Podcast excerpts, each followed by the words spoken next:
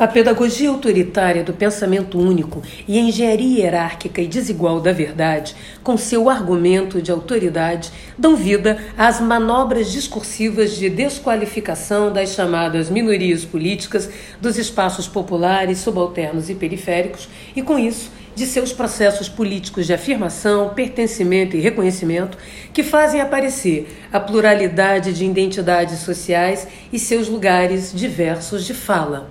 O truque moral e político realizado no regime do medo é a conversão do interesse comum, pactuado diante da diversidade de endereçamentos sociais dos sujeitos reais, ao fantasioso interesse da maioria Note-se que o acesso exclusivo a esta entidade mística seria de um líder iluminado que encarna a Santíssima Trindade do Senhor da Guerra, do Mercador da Proteção e do Profeta do Medo, e que, para tanto, detém a razão conquistada, a verdade imposta e revelada pelos argumentos de sua autoridade a espada que coage, a proteção que ameaça e a fé que cega. Para fabricar a vontade da maioria, é preciso uma matemática política e moral que calcule e faça crer que ela corresponde ao interesse comum.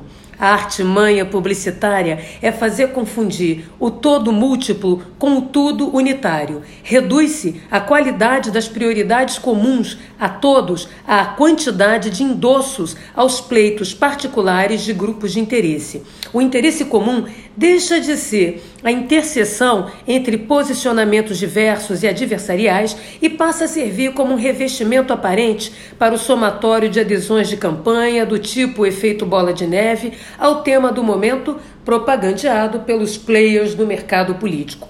Quando isto acontece, os direitos e garantias das minorias e grupos expostos aos riscos sociais passam a ser tratados como privilégios que devem ser cortados em nome da ilusória, mas cativante vontade geral. Revela-se uma política endemol que se manifesta como um reality show, criando a sensação de conexão direta e sem mediação partidária com a chamada massa, aquela entidade informe, indistinta, despossuída de consciência e vontade coletivas. Esta política de auditório tende a ser animada pela autoridade autoritária da vez em resposta à generalização do sentimento de insegurança. Como diz o ditado popular, vontade é uma coisa que dá e passa, e maioria é uma quantificação provisória, sem corpo e sem alma, que dura o tempo da consulta que a produziu. É neste contexto que as vulnerabilidades sociais, produtos das desigualdades sociais, são rebatizadas como coitadismo. O coitadismo seria uma estratégia individual oportunista e interesseira, acionada por sujeitos que querem se dar bem sem fazer esforço, que se fazem de vítimas para terem melhorias do Estado sem melhorarem a sua conduta na sociedade. Assim, as políticas compensatórias de reconhecimento, etc., passam a ser caracterizadas paradoxalmente como elitistas, voltadas para alguns e reprodutoras de benécias e mamatas. Note-se que a desigualdade é vista como um problema individual, produto das capacidades naturais herdadas e das competências desenvolvidas por cada sujeito no mercado.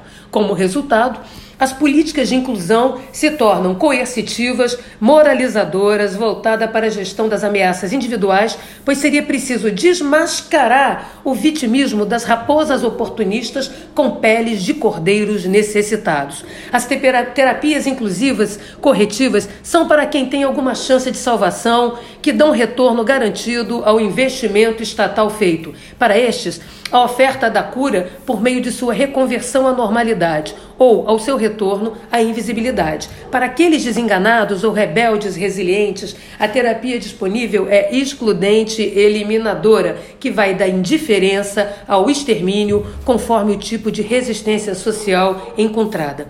Tem-se, portanto, a instrumentalização da máxima direito humano para humano direito, como um dispositivo de gestão cotidiana do regime do medo e de sua adesão entre sujeitos definidos e tratados como desiguais.